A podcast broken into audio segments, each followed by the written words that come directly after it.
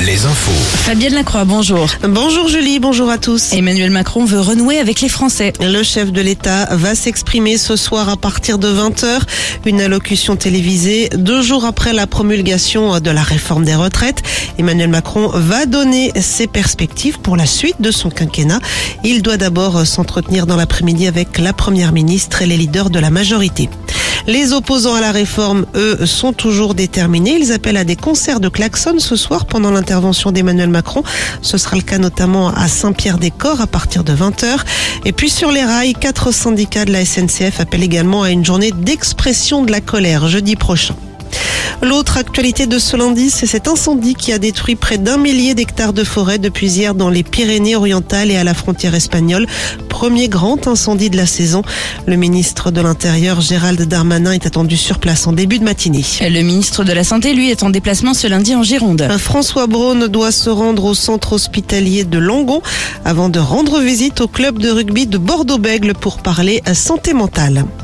À un rassemblement de soutien à la famille de Marciano est programmé en début d'après-midi dans le quartier de la Tour Chabot où réside la famille de ce petit garçon porté disparu depuis le lundi de Pâques.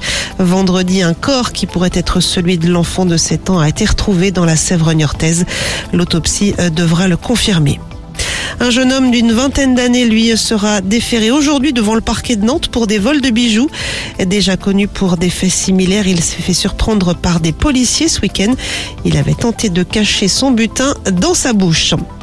En foot, Nantes est une équipe de merde. Ce sont les propos hier du coach des Canaries, Antoine Camboiré, après une nouvelle défaite en championnat, défaite de buts à 1 face à Auxerre. Les Nantais ne comptent désormais plus que deux points d'avance sur le premier relégable.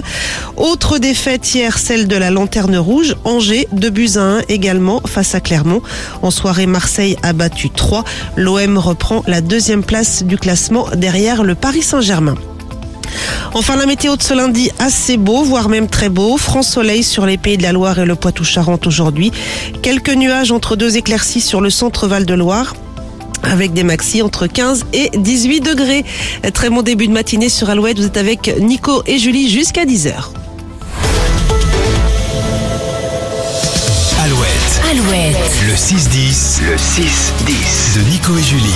Alors comment on dit? Bonne journée à tutti